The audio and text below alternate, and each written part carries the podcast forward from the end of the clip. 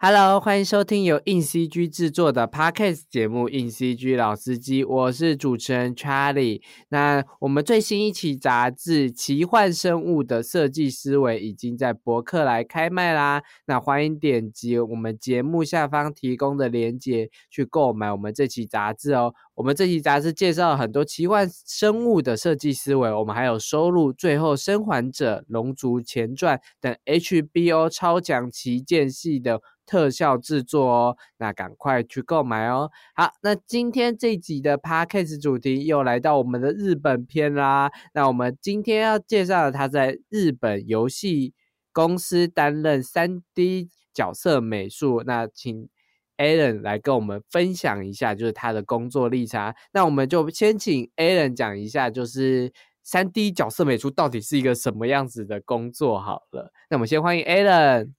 嗨，你好，我是 Alan。平常工作吗？我们三 D 角色组主要的工作就是要确保，呃，角色相关的模型有达到我们的 project 要求的那个 quality line。那你常负责的是三 A 级的游戏，还是手机游戏比较多呢？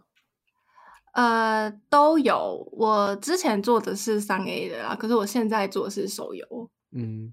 那你觉得三 A 跟手游在角色制作上有差别吗？角色，呃，如果直接从就是那个模型的面数来看的话，那数，呃，面数是有差很多。可是我觉得在制作工程上需要注意的事情，其实我觉得就是大同小异啦。所以就只是细不细致的问题吗？我这我这样讲，其他商业公司的人会生气啊！没有啊，这就是你的经验啊，你的经验。对，就是怎么说？我觉得这这么前的时候，你需要注意的地方，就是还是一样的。当然，面数比较多有它困难的地方啦，但是我觉得面数少也有它就是困难的地方。真的，我觉得我是这么觉得。那我们就，因为我们等一下会继续细聊一下三 D 角色的工作，这样。那我们先讲从头，就是因为他到日本工，因为你在日本工作多多久了？呃，求学家工作的话，我在日本待了应该到底是七七年，应该是七吧。二零一六年来，现在二三七还八。我在看你求学的时候，其实你不是读动画相关科系的，那为什么就是突然觉得就是？要来日本学动画相关的 哦，随便讲，怎么突然这么大的反应？什么意思？没有，因为你之前不是给了我那个仿纲嘛，然后我我就想着说，为什么不是问我？我是因为我大学是念中文系的嘛，然后我就想说，你怎么不问我什么中文系？然后突然转换跑道转这么大，这个问起来好像比较有趣。没有，应该说我很常被问啊。没有没有，因为因为我老实说，我我我虽然每次都会跟就是我的受访者讲说，我有我会列反纲给你了，但我每次其实那个反纲我都是参考用的，我都太好了。我都是当下我想问什么，我就会问什么。然后如果对方不太不太想回答，我大概听得出来。但如果对方哎开始分享，我就会先想哦，这点可以回答，我可以继续聊这一点这样。所以反刚这对我来说就只是一张纸。当然，如果等我没有话题的时候，我还是会回到反刚，就是这是一个 没话题的时候我要用的东西呀。啊，很重要，很重要，对。好。哎，不好意思，问题是什么？问问忘记，问题是你为什么去读成那个大学的是读中文系这样？嗯嗯。然后为什么跑去日本学动画了？呃，从头讲的话，其实我高中毕业的时候，我就已经想要念动画了。对，嗯。然后可是那时候就是呃，就是。家庭小抗争没有，就家家庭因素吧，就是跟父母讨论啊什么的，然后最后还是决定就是先在台湾把大学念完这样子。所以当初大学就就是要去日本读吗？没有，我那个时候是对我那时候是想要就有有这个想法这样子，然后可是我那时候不会讲日文嘛，哦，然后毕竟也是怎么讲啊，呃，我并不是那种就是我。很小，国中、高中就有这个想法，而是真的是高中快毕业时候的那几个月，然后就就是高中毕业完几个月，然后才有了这个想法，这样子。然后，所以爸妈可能也觉得，就是我到底有几分认真，也不是很确定。然后再就是，毕竟台湾环境，然后我爸妈就觉得大学学历还是很重要。然后，而且我其实不只是我爸妈，我自己也觉得很重要。然后，所以，然后其实那时候我不会讲日文嘛，嗯，然后所以就觉得，嗯，就是自己也妥协了，就觉得好，那还是先在台湾把大学念完，然后边念，然后边学日文，然后还是嗯，到完大学毕完再去好了，这样子，这边太严肃了，对不对？没有没有，所以就是大学期间学日文，然后嗯，才决定到日本去学动画，这样。所以就是学动画一直是最最最强的目标嘛，就是对，我要就是要学动画。对，它确实是我大学的时候最强的目标，没有错啦。但是我还是蛮想要替中文系讲话的。讲，请讲。因为刚好刚好我这两个礼拜，然后就是有在脸书，然后就划到了一些就是中文系同学的静态。的近况这样子，然后就让我觉得啊蛮感慨的这样子，因为毕竟怎么讲，就是这个环境已经不分国家，就是对文科是很不很不亲切啊。然后，嗯，然后，然后，可是我就呃，就看了我那些大学同学们的，不是说不是甘苦，应该说我觉得他们都啊，怎么说啊？他们怎么样？就是大，就是没有没有，就是觉得大家其实也没有过得很糟这样子。嗯，然后大家都还是有，是还有朋友，他真的是，他现在还是偶尔会，他他是会投稿的，然后他就会分享说，而且他是持记很哦，就是我大学毕业之后，我偶尔就会看到他分享，然后他最近好像呃投了一篇稿，不知道哎呃登在我怕我讲错，我记得是皇冠嘛？反正就是有他三不时，然后就会。有有他的作品，然后登在一些文学的那个刊物上，然后他就会分享，然后我就晓得，就不管这是不是他，因为不可能，因为毕竟你不可能就是偶尔投一篇稿，然后你就可以养自己好几个月嘛，所以他必定一定还有一些其他的工作。可是就是等于说，即使如此，然后他在其他时间内都还是有在持续的，就是写作，就觉得哦，他真的是对写作有热情的人，这样子。我好像懂你的意思，就是因为。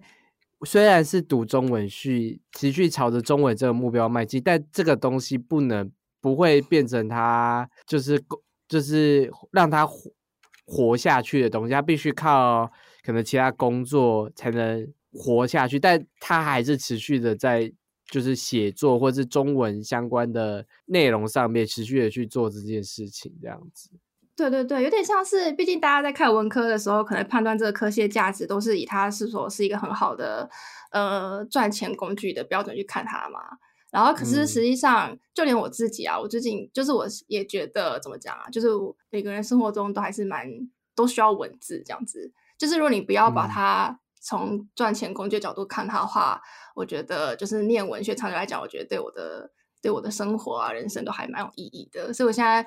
说老实话啦，我 我当初念中文系的时候，我也是也会有一种念这到底是要干嘛，然后 的感觉。可是，可是我毕业完之后，就是我毕业之后，毕业越久回去想，我都会还我还蛮庆幸去念的，就是嗯，老师的讲的话啊之类的，然后或者是我平常看文字啊什么的，反正哎呀，这边真的越讲越糟了。反正 我我帮你翻译一下，就是因为中文在就是我们沟通上是无所不在的东西，语文在沟通上是无所不在的，就是然后语文能创造的情感，或是创造的思维，或是价值，是可以在生活中被体现的。你要讲的类似像这个方向吧。嗯，是吧？是吧？是是是。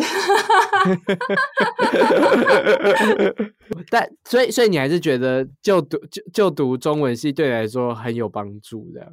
很有帮助吗？这个帮助要看你说的是对工作上还是对。如果你说就像我要说，如果是赚钱工具的话，它的帮助很难讲。可是人生建构上的话，我觉得还蛮有帮助的。就至少偶尔回想起来，都还觉得其实念中文系蛮不错的这样子。对，我可以理解这件事情，因为我是读传播的，然后我现在现在工作也是跟传播相关，但我现在还是有一些觉得，就是传播是一个有一些技能，我到现在还是用得到的的，像沟通或是像怎么跟人家聊天这件事情，我觉得。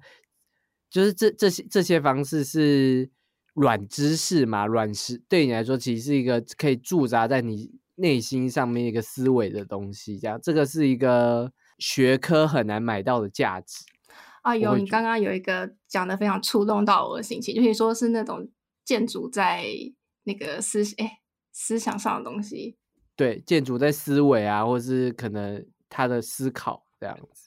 对对对，所以我觉得就是这个学科，它可能没有教会我，比方说软体，或是得到什么技能。然后，可是对，就是在培养思考上，我觉得成为就是我为什么会成为现在这样的人，然后我觉得它是一部分，它就是我现在这个人的内在个性的一部分。我可以很理解这件事，我觉得这是文科生的人，我觉得可能都曾经想过的事，就是文科组到底给自己的价值是什么？因为现在算是一个实事求是的时代。就是你的价值好像跟你的工作有关，可是我觉得现在很多心灵的东西在网络上都会比较多，然后这些心灵的东西有时候其实跟你的思想、跟你的思维有关。觉得每一个科技其实都有它自己的价值所在，然后只是我们怎么看待这个价值，对我们的生活来说是怎么样子，我们能不能好好利用我们学到这个价值而已。啊，不小心又变成大道理。哦，不会啊，不会啊，我觉得 谢谢你帮我总结。我们我们现在才第二题，我，甚至还没有问。我觉得好抱歉哦，我们。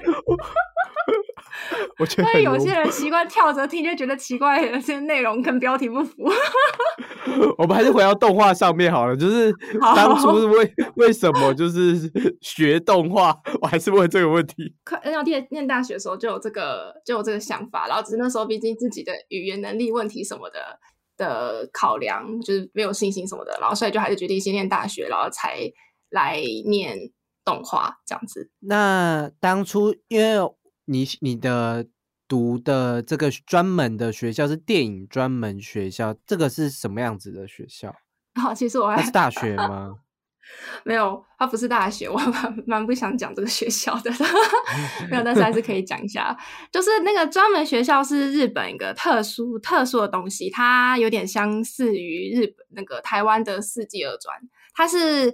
在高中毕业才可以念，但是它又不等于大学，就是介在高中跟大学之间。然后它专门学校大概就是练念两年到三年，有些学就是看科系看学校，有些学校的科系要念两年，有些科系要念三年。然后我当初当初会，我那时候有犹豫过，就到底是要念大学还是要念专门学校，然后。我当初的想法是因为我已经念了四年大学嘛，所以我不想再花四年念书。因为我觉得，因为毕竟那时候我还没有就业经验，可是就是根据我熟悉的，我觉得就是在日本还蛮在意你的年龄的，所以我就觉得我越年纪越大，然后才找第一份工作，我觉得对我要找工作是很不利，所以我不太想再去念四年大学。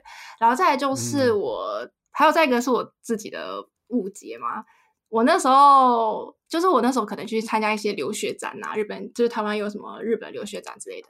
然后可是，所以那时候我的感觉是，专门学校因为只有念两年嘛，然后所以说他们会比较着重于，就是他们会更着重在怎么讲技术上。然后可是你如果去念大学的话，可能就还还有很多，可能还有很多通识课，然后或者是理论课。然后，可是那时候我去，我那时候去听学校介绍，感觉我就我以为，我觉得专门学校可能会比较着重于就是实际运用这样子。然后，可是实际上从结论来讲，我觉得如果你有时间的话，我会比较推荐大家还是去念大学，因为实际上我进去了之后，专门学校也有通识课，对，然后等于说你还是要上通识课，然后它并没有，它其实并没有那么的，就是真的就完全偏着重在就是。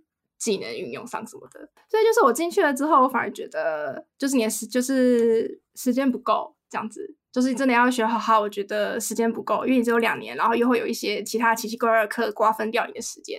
然后你等到你要找工作的时候，你要跟你一起竞争的都是，就是如果是那种训练四年的话，就是我觉得还是有落差这样子。你可以说你的动画都算是自学而来的吗？既然学校很多会瓜分掉你很多时间的话，嗯，我觉得我觉得可以这样说，因为还有一个原因是。还有个原因是我念的是，就那个学校，它的名称其实是电影学校嘛。然后我那个科系呢，它其实动画，它其实名叫动画影像科。可是其实这个科系就是我们学校，它好像在呃两年前吧，还是三年前，就是其实那科系改名了。然后。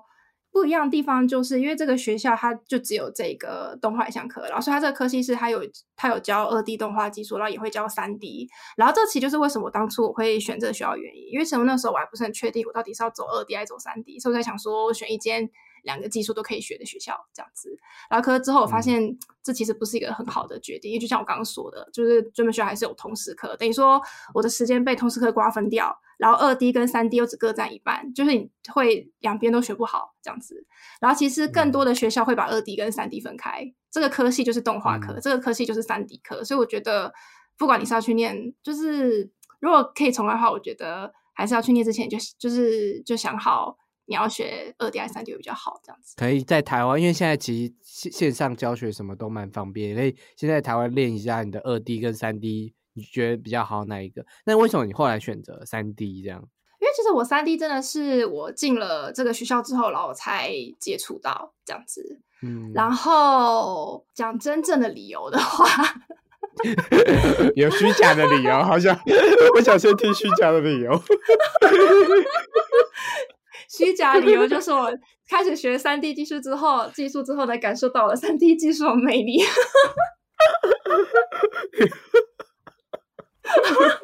然后真正的理由，真正的理由就是真的开始学了之后，然后才发现我在二 D 上没有天分。我不应该笑，但我觉得这蛮好笑的。对，也是啊，做什么事都是要天分。而且，嗯，对啦，反正就是真正的理由的话，就是实际上开始之后就怎么讲啊？对，就是发现自己真的没有这个才能，然后做起来会觉得很痛苦。然后，但是同时也是因为，当然也是因为我做三 D 之后，不敢说，我不敢说自己三 D 有天分，但是就是有比较才有伤害嘛。你知道，你做二 D 做比较烂，比较痛苦。然后，然后，然后同时我也是真的第一次摸，然后我也是有惊艳到，对，然后也是就是，然后也因此对三 D 有比较大的兴趣。这样子就是 真真的很多事情，就是实际碰过才有。我要我要跟你分享一下，我那时候进传播科系的时候，我以为我对拍片写剧本很有兴趣，这样，因为我当初高中的时候就是很爱看剧、爱看电影的人，所以我一直觉得就是我就是要当个剧本家，或者我就是要当个电影导演。所以我进的学校是艺术大学的广电所，然后隔壁是电影系，这样，我就心想说，嗯，我就是要。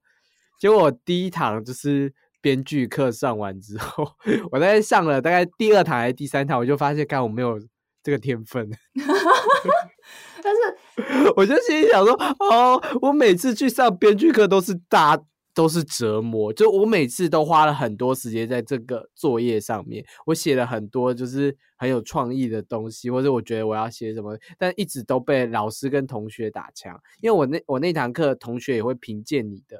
啊，目前写的东西，我们都会互看，就是别人写写怎么样之类的，然后去互相给对方建议，给创作上的建议，就看你要不要采用而已。然后我觉得大家每次给我的建议都很像，就是 不够真实，然后不够就是就是，听起来就很像虚。对，哎，我最讨厌这种你这种评语了。我哦，对不起，不是因为我刚刚就做中文系，你就说写东西，我也是最讨厌这种评语，说不够真实，然后不够干嘛的。然后 老师给的建建建议就是剧情结构式的建议这样子，然后我自己就是。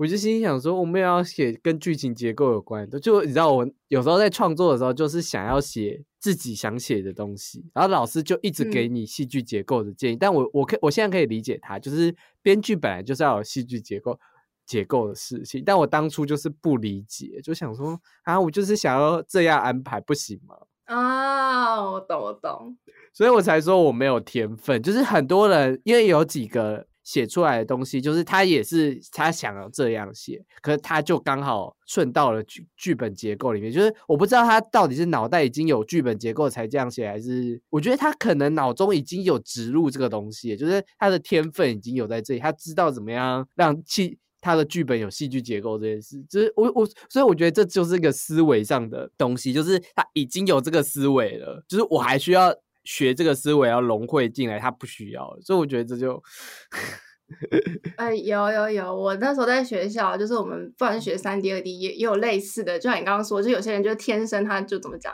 他的直可能透视就非常好啊，对，然后或者是他光影就特别好。你可能画的时候，然后你然后你不晓得这边，就是有些人画的时候天生就晓得这边光影就是要这样放，然后，嗯，然后你问他说：“哎，你怎么知道？”他就说：“嗯。”那确实想说：“嗯，这不是不是大家都知道的事情吗？”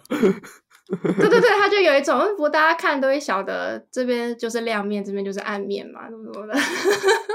我我后来跟这种人，我我有跟一个就是现在当摄影师的，他就说他在看剧的时候就会看摄影的叭叭叭叭叭的东西，我就说啊，你从高中的时候都会就会看这个东西了，我就想好了，实力差距从就是那时候开就开始有了，就是他会观察什么，我不会观察什么，然后就算我只学到这件事，我开始观察什么，我也已经晚人家几年了。我觉得永远都不送啊！我我我我会觉得那样的人很做作。我觉得，因为我觉得大家都是，我觉得就算你先天天分再好，可是我觉得就是你去欣赏一个东西，然后你有意识的就是要看这个光多大了。我觉得这都是后天学习。如果先天他可能只会注意到这边有违和感，可是他都已经可以把那个专业名字讲出来，等于说他是有意识刻意去看这件东西，等于说他已经先经过了学习。所以他如果事后才来跟你讲说，他如果事后然后才有一副理所当然的态度，然后来跟我讲这件事情的话，我就觉得这个人做作这样子。但他也不是理所当然的讲，他就只是觉得说，嗯，他就是啊，好了，我也不会讲。好，那那你觉得就是三，你是你觉得二 D 就比较难，所以你就改到三 D。那你觉得三 D 在学到一定程度的时候，是大概到什么时时候的时候，你就觉得你的三 D 就是？哎，其实还不错的阶段，这样啊，没有这种事情。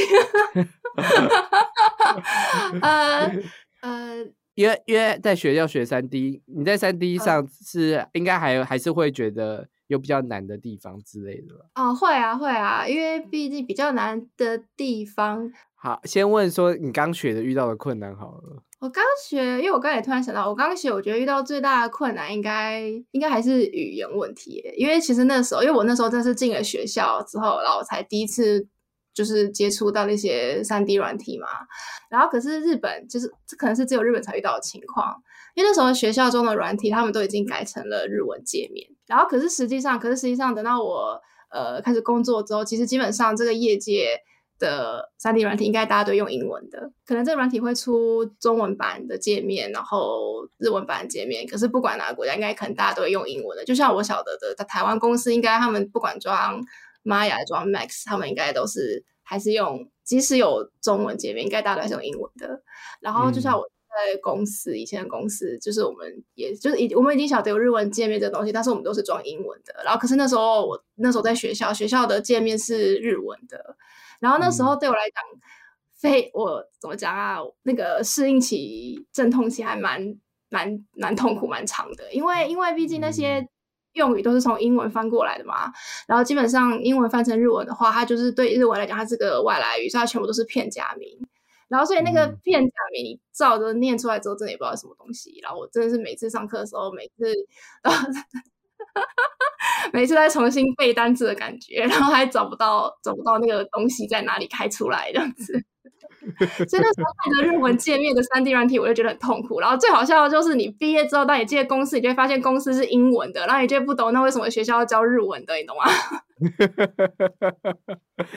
把你把日文学的更好的，可是那些单字你平常日常生活不会用啊。你可以在公司在跟那些工作上的日本人用这些日文单词。好了，我觉得偏偏偏微妙，偏莫名其妙。对，就是因为其实已经，我也是刚刚突然想起来，尤其这件事情过了点久了啦，所以 对，可能我刚毕业那两年会一直记得这件事情，然后现在已经现在突然想起来，哎，对，那时候在学校是日文界面，那时候好痛苦哦，这样子。你明天可以开始跟同事说那些日文界面了。我已经很久没有看到日文界面的软体了。因为因为因为我的采访通常都都只要是国外的采访，我就会从从从他怎么去那个国家挖掘，所以很多人说我的 podcast 很像他要翻回他的脑袋的回忆录这样，然后我就一直觉得 哇，大大家都愿意为了就是这 podcast 翻回去翻回来，就是他们有时候看到题目想说哇，这个是我有一个好像就是十五年前去。哪一国我忘记，我就觉得哇，十五年前，我现在想我的十五年前的话，我还心想哇，我小六的时候做什么事，我就觉得说 哇，他们还记得这个问题，然后我还要就是问他们这样，我都觉得干我的问题好强人所难，但我还是问了。好，我们七年的回忆录还没有很短。对，跟那个十五年比起来，我还是很短的。对，所以你们翻回忆录可以翻快一点。嗯嗯。那你觉得在求学阶段，就是跟日本，应该那当时都是日本同学吧？嗯，其实还蛮多留学生的，我那时候也蛮惊讶的。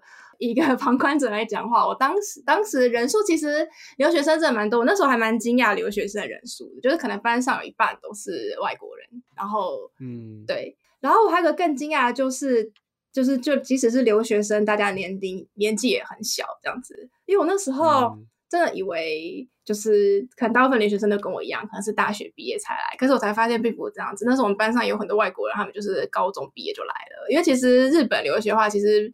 也是我事后才了解到啦，我是我是属于那种自己先解决了语言问题才来的人吗？可是实际上真的比较早有留学安排然后，他们可能高中毕业完之后，他们就会先来念两年的语言学校，然后就直接然后就接着升学，所以他们都是很早就来念了语言学校，可能一可能有而且有些人可能比较学比较快，可能年只要念一年就够了，然后就来继续念书，所以他们年纪都很小。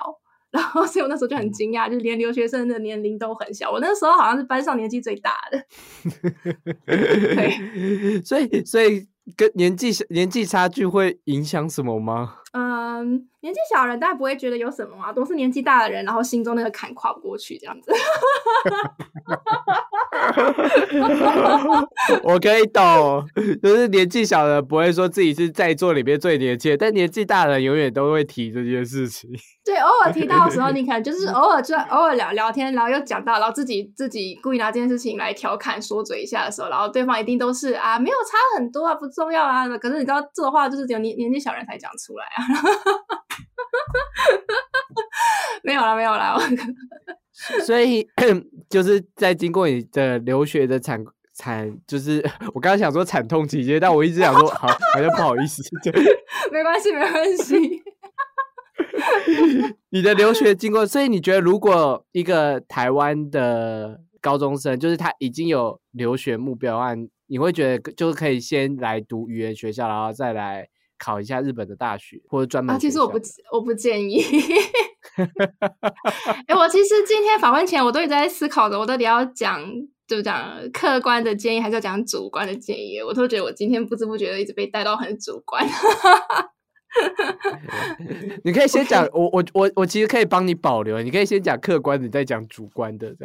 好 啊，客观来讲话，我觉得毕竟大家。大家都会有自己的打算，然后他如果就是坚持要来的话，然后或者是干，就是你觉得我没有我没有那个，我也不算是个，就是我什么资格，然后去对人家的决定插嘴，你懂吗？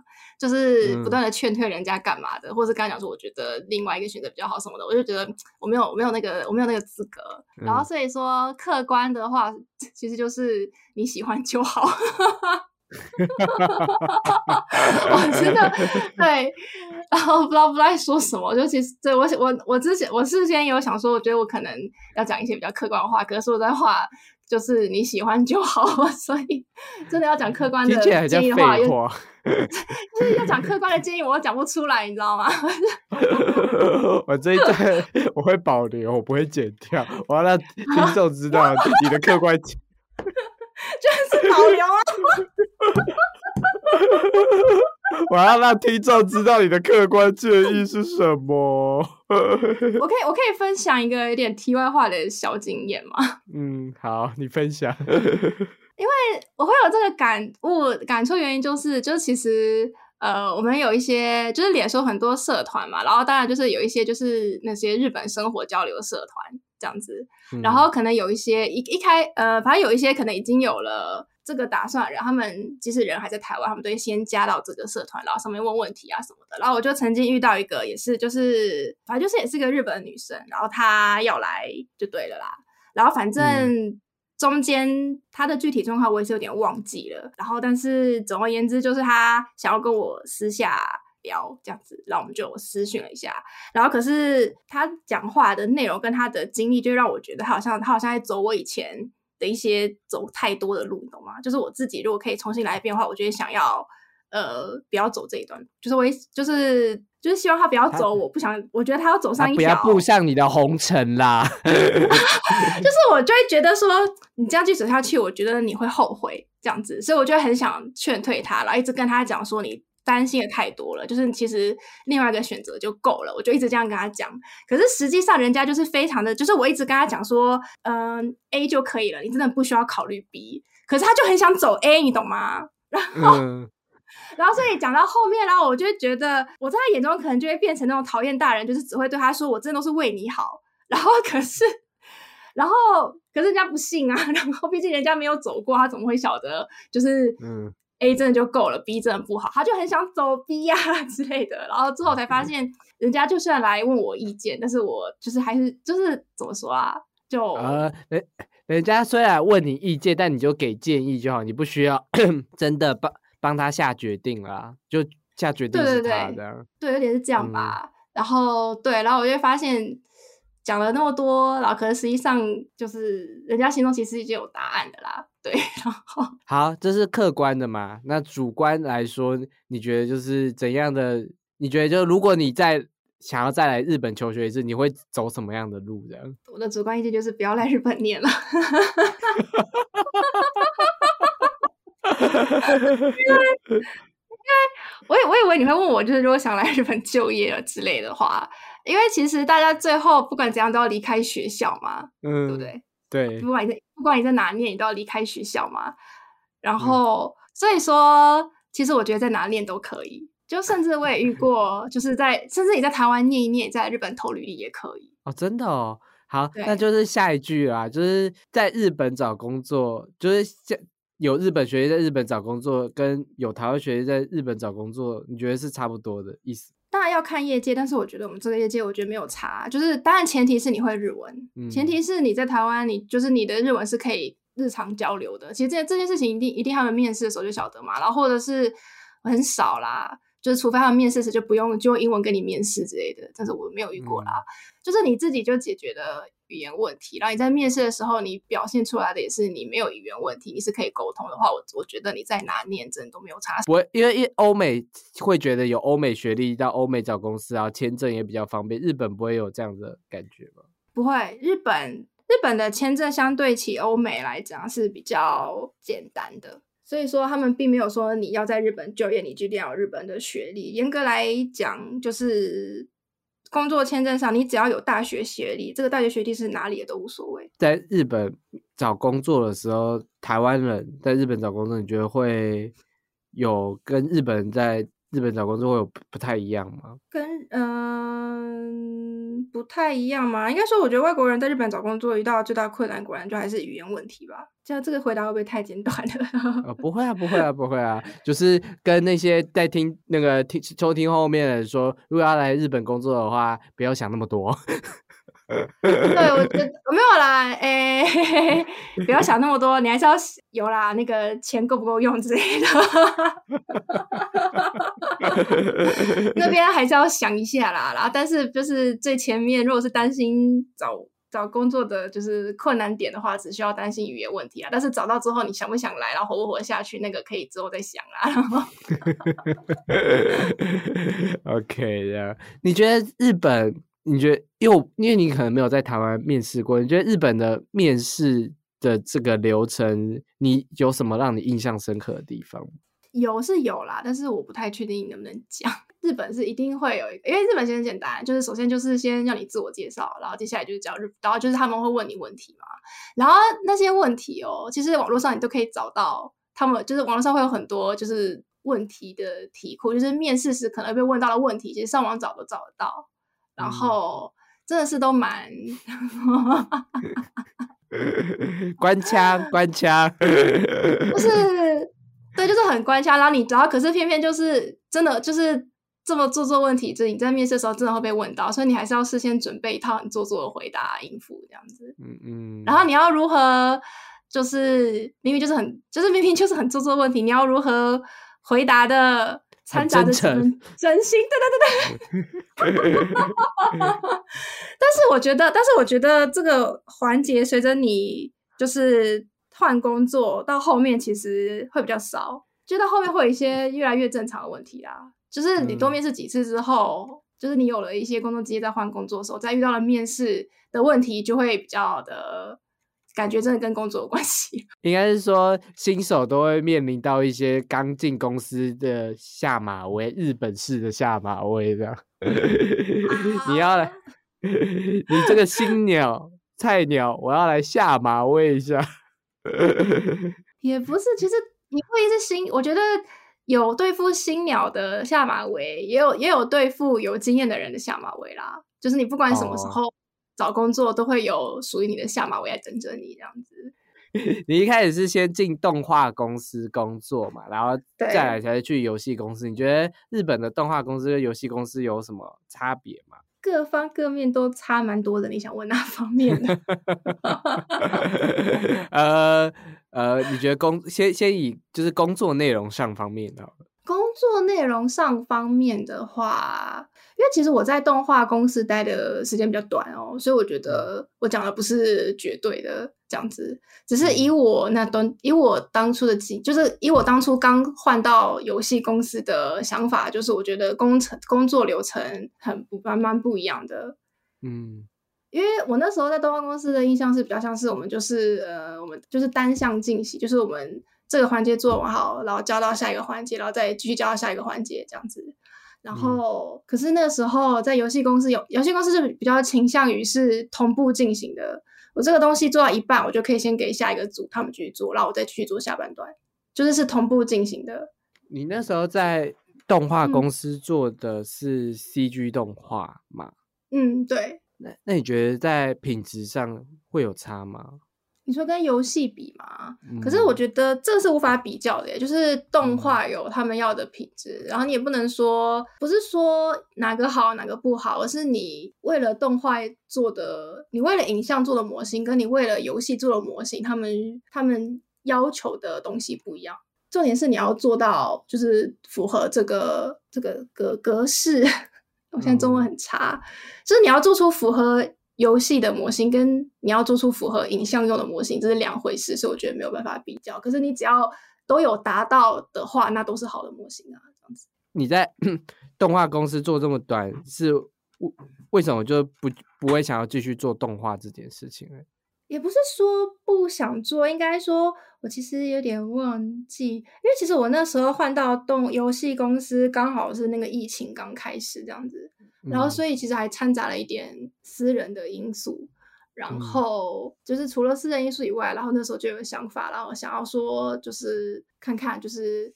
游戏业界的，就是游戏业界的做模型跟做动画模型有什么差别？就自己也蛮好奇的这样子。那你进入游戏业界之后，有就是真的感受到差别吗？嗯，有啊。第一个就是我刚刚说，我觉得那个工作流程不太一样嘛，因为游游戏业界基本上就是同步进行，因为就好像简单分三大类的话，就是建模、动作组，然后跟那个 rigging 嘛这样子。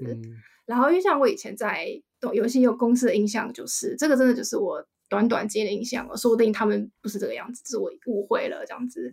我那时候我那时候的感觉是，做影像类的基本上就是单向的，就是模型做完之后就给 rig，然后 rig 绑完，然后就给跳动做的这样子。然后可是像我刚刚说，就是游戏业界是同步进行的。我这个模型其实做到一半的时候，我就可以给 rig，然后 rigger 绑到一半了，也就可以给动画。嗯然后，然后他们同时在绑，同时在调动作的时候，然后模型才继续做。然后中间就是可能会不定期的，然后就是有通过检查之后，然后他再去跟他们更新那个模型。所以其实动画就是模型在做的时候，其实动画也已经在调了。就是这个流程，你会觉得对你来说比较好吗？不是说比较好，应该说很新奇。因为我那嗯时、对我那时候也蛮辛苦的啦，因为并并不是说，因为虽然说是做到一半就可以给其他人了，可是并不是说随便做一个，就是这个这个其实是有标准在的，做到什么程度然后才可以给人家。你通常做角色是做哪一种角色？是你呃人人物角色什么都会做到，还是他算他看你擅长什么？嗯，通常都会以你擅长什么来那你擅长什么？我擅长什么？我不敢说擅长啊，但是我做比较多的就是主要还是角色，因为毕竟其实不管什么游戏，还是角色比较多嘛，这样子。嗯对，应该说是哪一种风格的角色吧。其实我现在做都是比较偏很像就是日系动漫啊，不管是嗯在动画公司或者是之前做的游戏，其实那个角色风格都比较偏日系动漫这样子。是那种三选二的角色吗？嗯，没有没有没有，模型的那个的从从模型的形状来讲，因为哦讲三选二那个其实是渲染器是 shader 的事情嘛。我的模哦型长的是动漫风，但是我 shader 不一定要套三选二啊。OK OK，所以还是以动漫。那你觉得动漫风的模型制作上嗯有比较困难的点是什么？我觉得其实比较偏动漫风。我虽然讲动漫风，其实我不太确定这个中文要怎么讲比较好。就是日文的话，就是讲像像阿尼美的啊，对，就是嗯像阿尼美的角色的脸嘛。然后困难点，其实我觉得，嗯、从我开始接触这种建模的时候，我意外的觉我其实蛮觉得蛮意外的，因为我觉得它其实跟就是不管是写实风或者是半写实风，我觉得其实就都还蛮接近的。这样子，就是嗯就是动漫风的，好像大家都觉得动漫风，比方说角色的脸型啊，或者是眼睛的大小啊、鼻子的大小啊，好像都很不符合真人。那那个模型做起来，可能应该跟做真人有很大的差别吧？可是实际上，实际上还好诶、就其实还蛮接近的。因为它其实就是人脸，就是其实那个思思想思维是一样的，就是嗯包括它这个眉毛为什么在这个位置啊，然后或者是这个眼睛后面的眼窝了，包括你侧脸那个下巴，就其实你在做的时候，你在考虑的事情都是要用人真正的骨骼去想的。动漫跟真人的差距，就只是我要不要把这个皱纹皱纹做的这么细，或者是这个头发应该要怎样子？就是它其实就只是我参考的图像会比较像那样子呈现方式，只是它有些脸型结构还是要跟真人一样这样。结构也不是说结构，应该说，因为我们在做模型的时候，然后其实，比方说你做的很奇怪的时候，如果你如果被指正的时候，然后基本上你会得到的 feedback，它都会从骨骼跟你讲。然后所以说，你撇开外面那些皮肉毛发，然后把它们都扒成骨头的话。他们其实好像都是同一个骨骼，那你要怎么从这个骨骼的基础上，然后长出肉、长出皮？可是它看起来却像是阿尼美这样子。那你在日本的公游戏公司有做就是三 A 游戏，也有做手机游戏，你觉得这两者之间有差距吗？建模上的话，目前在工作上，个人个人的感想啦，对，但是我自己真的还蛮有感触，就是我我是个人真的是真心觉得，只要是建模，只要是见人，然后其实见人型的话，我刚刚觉得好像讲了脏话，建造人物，在建造人物的时候，其实真的根本都一样，这样子。嗯就是不管是建写实类的，或者是建动漫风的，然后可是你都要去想的，就是它的骨骼位置。然后不管是做动画还是做游戏的模型也一样，都是想骨骼位置。就像即使那个模型的面数啊不一样好了，可是面数多跟面数少都有各自要呃注意的地方，并没有说面数多的就比较难，也没有说面数少的也比较简单。面数少，其实你布线比较少，你要考虑的事情其实也很多，所以你要如何在，比较少的资源，然后做出一样的效果，你知道吗？大家的根本都一样，这样子。嗯，好。那因为我看你的履历，就是你大部分都是在东京的公司工作，但你有去到大阪这样。那你可以跟我们聊聊，你觉得，哎，为什么当初你要去大阪工作？呃，那是因为那时候的那个公司，就是其实我们那一间公司，其实总公司也是在东京，然后可是因为我们有一个分部，然后在大阪，然后那时候我们的事业就刚好分成两边，然后所以说那时候做的那个三个游戏，它的总部是在大阪，嗯，对，所以我就是为了做那三个游戏，然后就去了大阪这样子。所以当初不会，嗯，当初是在东京找到这个工作，然后他就跟你说要出去大阪工作的啊？没有，我在。进公司前，我就晓得这个 project 是大阪那边负责的，所以我在面我在应征的时候就已经就是就已经直接先他们因为他们招人是分开招的这样子，所以我在投的时候我就是投大阪了。那为什么就是去了大阪？对，东京活得好好，你为什么突然想说，哦，我要投一个大阪的，就是职位这样？啊，不是换房子换什么，不是都很麻烦吗？对，然后也。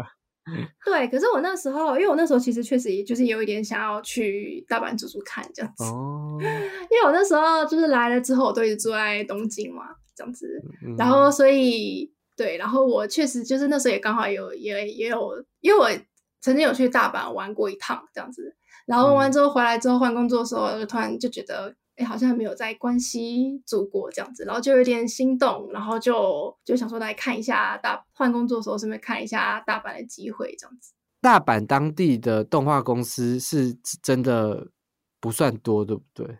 嗯，动画公司应该说日本的公不管的三 D 公司的数量是绝就是绝对是比东京少，因为毕竟东京地比较大，然后首都也包含了很多就是。所有的产业都在那附近的，对，就是对，就除非你有很明确的想要进的公司就在大阪，要不然如果就是工作机会来讲的话，应该就是还是东京这边比较多的啦。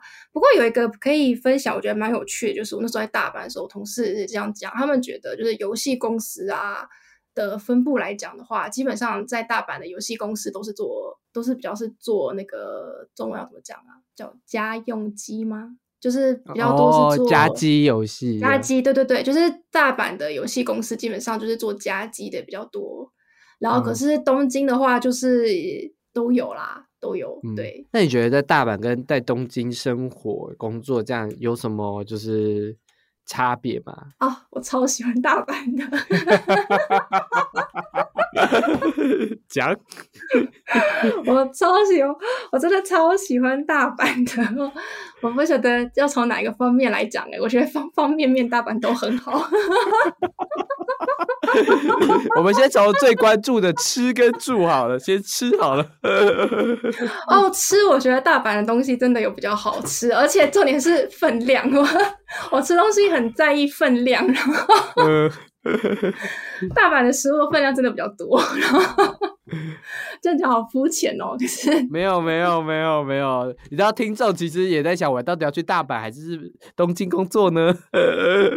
我觉得大阪吃真的有比较物超所值，真的，嗯，就是东京什么都很贵啊。对，然后而且重点是那个 分量，我就是都不是很满意。对，然后可是，在大阪，不是说大阪分量大的很夸张，可是你会觉得这个分量配这个价钱是合理的，是物超或者甚至到物超所值的这样子。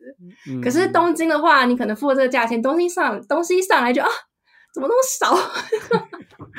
怎么那么小？有有有，吃不饱了就。我之前去东京出差的时候，我都会吓到。什么东西？就是大阪的食物比较物超所值，我觉得。而且大阪，而且具体无法讲出为什么大阪食物比较好吃，但是我有觉得大阪食物比较好吃。具体讲不出个所以然来。个人口味，但我我我没有去过大阪，所以我也蛮期待要去吃，因为我觉得东京有时候是碰运气、碰店家的。啊，对对对，嗯，好，那。住嘞，应该 大阪的住跟东京应该差很多吧？有，我也觉得差蛮多的。就是大阪当然就是比东京便宜嘛。然后可是因为因为我在大阪，我是住在算是室内了这样子。如果你不要住在室内的话，如果住在市周围的话，甚至应该会更便宜吧？这样子，反正就是房价就绝对是东京。我需要讲到很具体吗？不用，不用，不用。哎，我们也不需要 知道现在房价多少吧？房价不是变动型的吗？对，反正我在租房子的时候，我也有觉得就是大阪比较便宜这样子，因为那时候就是可能我可能就是我提的预算，然后可以租到室内市市区内这样子，然后就让我觉得蛮划算的。就是在东京是绝对不可能这样子，嗯，就是因为东京的腔调比较字正腔圆一点。那你觉得大阪腔有给你困扰过吗？看那个腔调的浓厚程度，因为基本上在工作上遇到的人。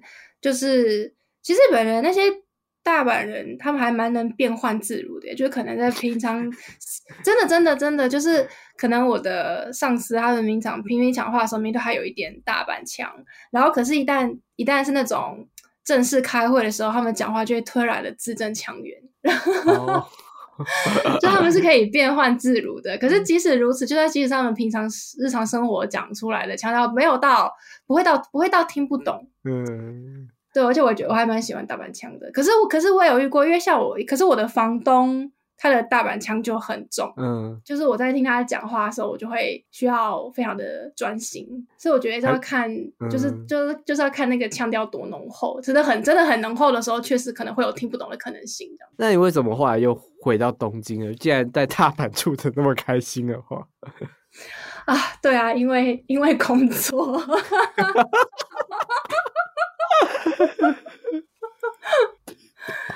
对，还是工作这个大阪还是这个伤心话题，不晓得要如何延续。我其实我个人是蛮不想搬回来的啦。但无奈东京还是比较多动画跟游戏公司的。嗯，对啊，没错。嗯。这个我想问一下，因为日本很多这种前辈后辈制或者是应酬文化这件事，然后你有什么就是经验，或是你是喜欢这个文化的吗？还是你们公司其实没有这个文化？呃，我不喜欢这个文化，可其实让我其实是对，可其实我没有遇过。我觉得可能是因为，可能是。跟业界也有差，反正我觉得我目前带过公司，带过公司其实都没有一定要，也可能是因为我的职位不够高啦，没有那种一定要去应酬的之类的。可是就是就算是自己公司内部的聚会，其实也很少，而且就算有了，也不会强迫你再参加。而且特别是因为毕竟，其实我工作期间中间基本上都是在疫情这样子，然后所以说疫情的时候，那些其实公司不会不会有这种大家面对面的聚会，基本上公司会办就是那种。线上聚会，你知道吗？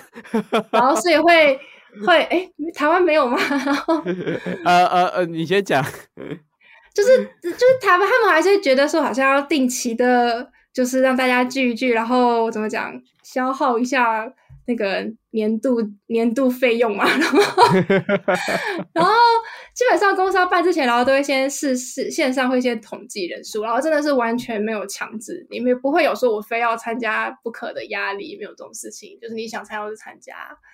台湾的话，我只能讲，因为台湾疫情不太严重，所以我们待到现在时间没有超过一年，这样，所以就是如果年年初爆发，我们。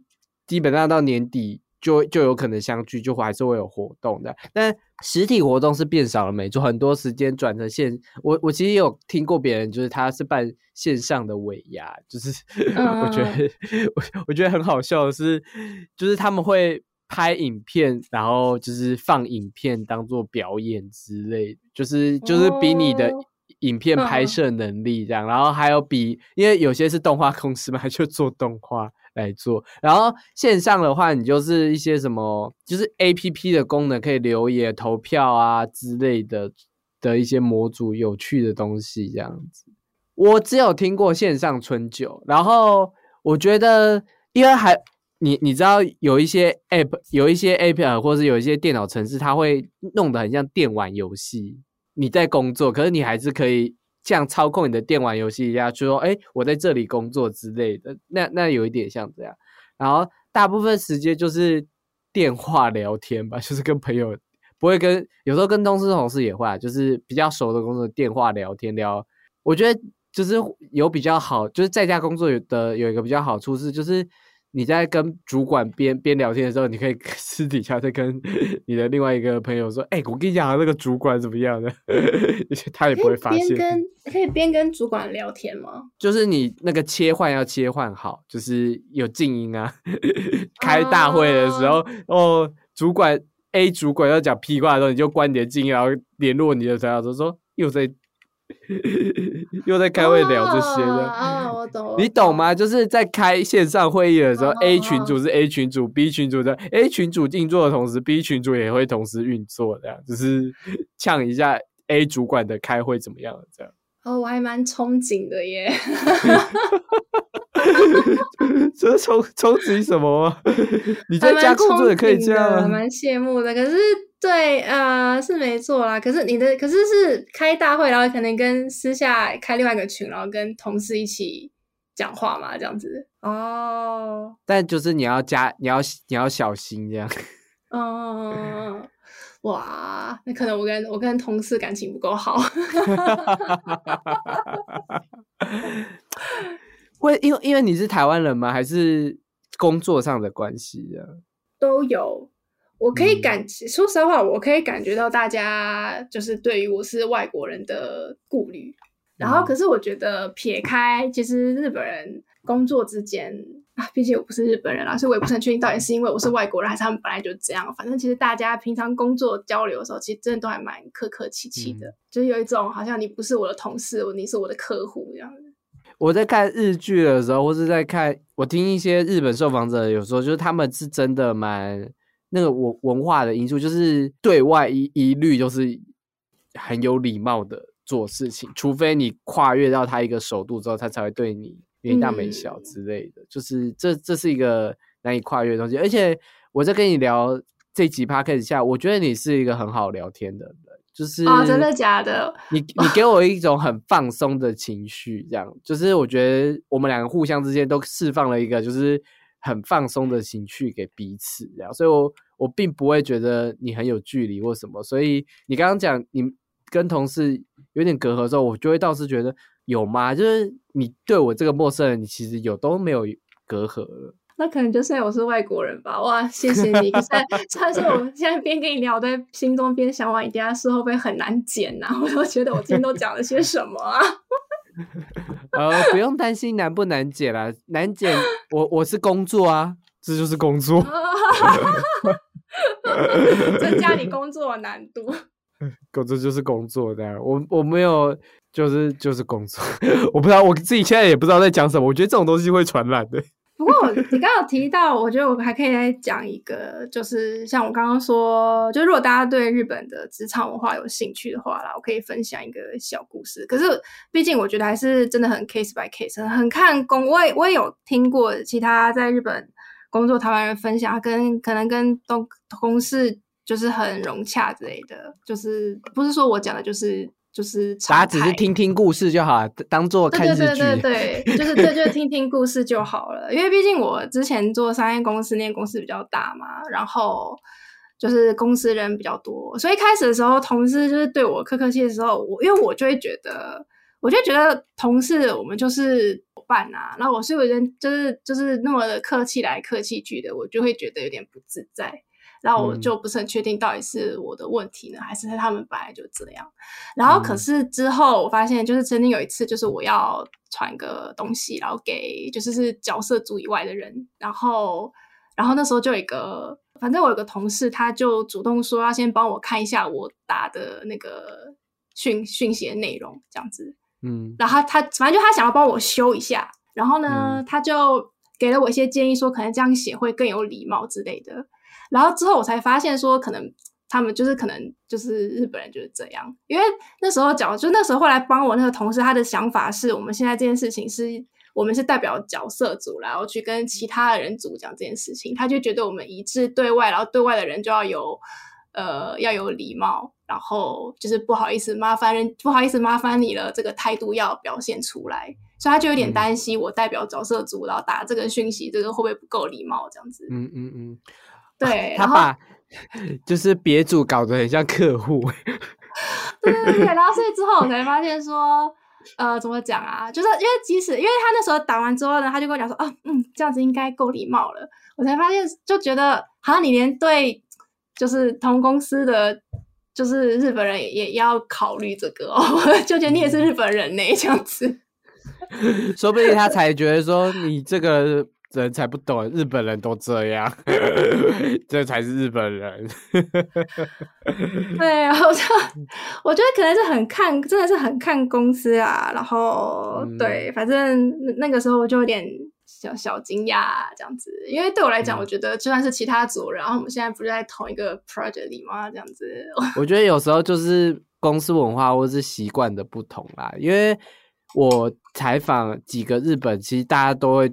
对我这样讲，就是日本人就算对别族还是会客客气气又有礼貌。我不不只是公司文化当然会造成影响，可是有时候民族文化也是很重要的因素。而且看了那么多日剧跟一些日本式的。那种听听的那种日本式的想法，其实多少有一点会知道他们谨慎求行的态度啦。因为我之前跟日本动画公司在采访接触的时候，也他们也就是很谨慎的询问每件事情细超级详细的那一种，就详细又多余，就是话会很就是 就是就是当然就是有礼貌的话多。你形容好好哦。因为我就是有接洽过，我就是觉得嗯很有礼貌，但话很多，好 贴切哦。你知道，所以所以我回复他的时候，我也打超长的，就是你知道那时候我那时候就是觉得他讲他只是要跟我确认，就是文字里面怎么样是什么样，要确认三点，他打了一篇。快要半满整封信的东西，就是他可能只要五句话就可以，他打了大概十几句话吧。那我就心想，那我也要回信的时候，我我通常回信可能就回三三四行，我那回信也回了十行给他，我就是尽尽我所能的掰长他，就是哎。不好意思，真的很抱歉，不不不，这我就是 那种不好意思，我大概可以就可以撑了一一句这样，就是更有礼貌的说多一点这样，就真的很怕对方生气。哦，真的哎，我真的很理解，我非常感同身受哎，真的真的，就他们的 那个商业信封信件，真的真的那个内容，就是后面最后就是你的开，就是真正重要的大概只有中间两行，然后前面打招呼。后面结尾，然后那个谢谢可以讲两次，然后不同的讲法。然后我跟你讲，我还为此去上网查如何打日文书信的时候，每个人都叫我就是要打这么长的，真的哦 是真的，就是大大家的教法都差不多啦。我就心想，哦，好吧，就是遵照教法的。啊，不对，这个这个真的是常态耶，真的对。也没想到你也这么有了解。我们聊了这么多，你觉得就是在日本工作这几年，你可以讲你觉得是开心的吗？是就是在日本生活这样是开心的吗？哎，这个好难哦。我我抛了一个大灾问给你，就你你可以回问我在台湾生活是开心的吗？哇，这个永远都要留在网络上的东西，我突然觉得我要谨慎回答，然后回个正面答案呢。应该是开心的吧，不然干嘛一直待在日本？你别回来。这也是，其实我因为你刚刚是说，就是应该开心吧，不会待那么久，对不对？然后，可是我我的熟人最常跟我讲的一句话就是：你待的这么不开心，你还留在那里干嘛呢？这样子。我觉得这个蛮难回答的耶。快要结尾了，但就是想说，想说，我以为就是你在日本工作会比较就是有收获之类的。你有问过在其他国家就是工作人，你问这一题，他们答案都是肯定的吗？呃，他们说不会后悔。哦哦，不会后悔做这个决定的。哦，那我就学了，我用这来讲个办法。我不会后悔啦，就怎么讲啊？我不允许自己后悔这样子。我不懂你现在在讲什么。就是我不会，就是我不允许后自己后悔这件事情，然后可是并不代表着我觉得这个决定是好的，因为毕竟，可是毕竟你都已经做完这个决定，我觉得你去想也没有什么用啊。就是重新，你就每天想着说重新再来，我觉得不会做这个选择，没有什么意义啊。就是就算我真的重新再来，再重新做别的选择，又不能保证我就会接下来一路风平顺嘛。所以我就觉得这样回想也蛮没有意义的。那你没有想要改变吗？就是嗯，回来台湾之类的嘞。哦，有啊，就是也不是说改变。如果说我要选择回台湾的话，那就不是说我后悔的选择，所以我才回去，而是我做了新的选择，觉得到这个阶段我可以试着回台湾之类的。嗯，对，OK，有这样有比较正向一点，就是就是每一次都是一个选，要保留哦。我我再我再考，我再选择一下好不好？我再思考我要怎么解好不好？OK，好。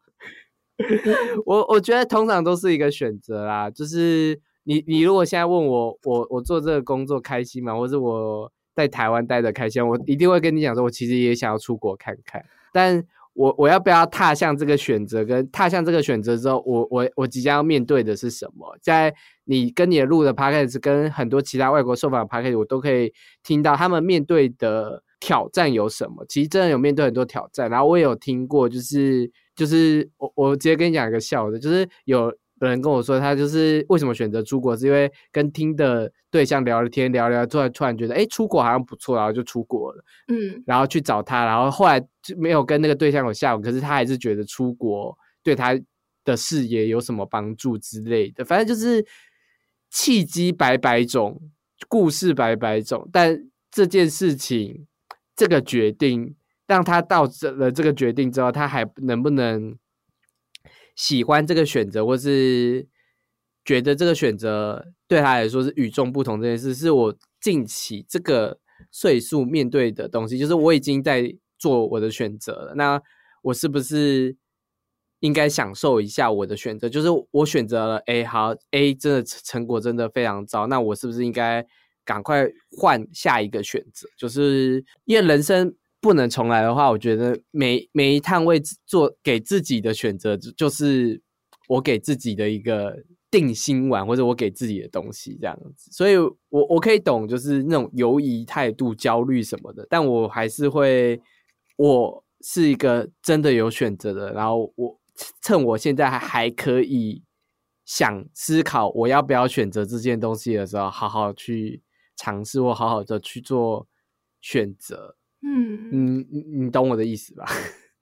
有，我有大概稍微懂，有点比较像是像你前面就说，可能很多人都还想要出国看看。我觉得，与其说是大家都想出国看看，我觉得是应该是只要是人都会想要换环换个环境看看，接受新的刺激，这样子。嗯，这个刺激不一定要是出国啦，可是毕竟出国是个比较。具体直观可以想到的，所以应该很多人都会想出国，这是我可以理解的。所以，如果听众也是想要去日本的话，你也可以稍微思考看看，是真的非去日本不可吗？因为其实有跟 Alan 这样聊天之后，你你应该也会隐约的听到，就是去日本可能会碰到很多文化隔阂或是交流上的隔阂这件事，所以可能最后还是要回过来想想，是真的非去日本不可吗？我只是想要改变环境，我只是想要。换个职位，我只是想要怎样怎样，那我一定要去日本不可。我觉得，如果当你提了这个问题，然后你有解答，就是为什么为什么，所以我非去日本不可，我觉得就可以去了。就是你有帮自己想你的那个选择跟你的定心已经有了，那我觉得这就是一个很好的选择。但如果你还是一直在犹疑不定，我觉得还是可以再稍微想想，或者再稍微问自己一点，就是问自己这件事情对你来说的重要性，要哪一个？想法，工作重要，生活重要，家庭重要。我觉得每个人最觉得最重要的东西不同，但我觉得你一定要对自己有够足够的了解，然后去做就是这样的决定，这样子。好，我就我觉得听起来很像，因为我真的是这个年纪年纪的。的时候就会开始会觉得不会是每个选择都可以直冲直往的这件事，你应该也有感觉到吧？就工作一阵子之后，你你不会觉得就是我我可以像以前那样冲刺了？冲刺吗？我都不太喜欢冲刺啦。应该说 不会像以前一样，就是随心所欲的觉得哦要干嘛之类的。我觉得可能我以前会这样，但我觉得我现在真的就是要一直不断的去问我自己啊。哦，我有懂你的意思，可是我呃，因为我这也跟我觉得这跟个性有点关系。可是因为我一直来就不是一个觉得我个性还蛮就是拖泥带水、拐弯抹角的，所以我做事情之前都会想对。所以那种想做就做，其实其实我以前也没有过，就好像我刚刚说，其实我来日本，我也不是突然想来就来了，对，就我来日本日本之前也是就是挣扎了很久。每个人个性都会遇到不同课题啊，那也非常感谢 Alan 来分享，就是他在日本的一些经历，这样子，我觉得就是多听一些经验，然后才能多了解别人面对了什么，然后才你才能才。能在想说，哎，自己有可能面临到可能同一个问题，或是同样的经验，但我觉得经验就只是参考看看，就当做听一个故事这样子。那非常谢谢 Alan，就是跟我们分享他你在日本的生活这样子。啊，也非常也非常 谢谢你，让我有点担心。我今天今天都讲了些什么啊？我觉得。哇，没关系。那如果喜欢这集 podcast 的话呢，可以到下面的留言有一个连接，然后可以输入你的回馈，或者是到硬 CG 的 FBIG 跟我做回馈哦。那你这里就是由硬 CG 制作的 podcast 节目《硬 CG 老司机》，我们就下次见啦，拜拜。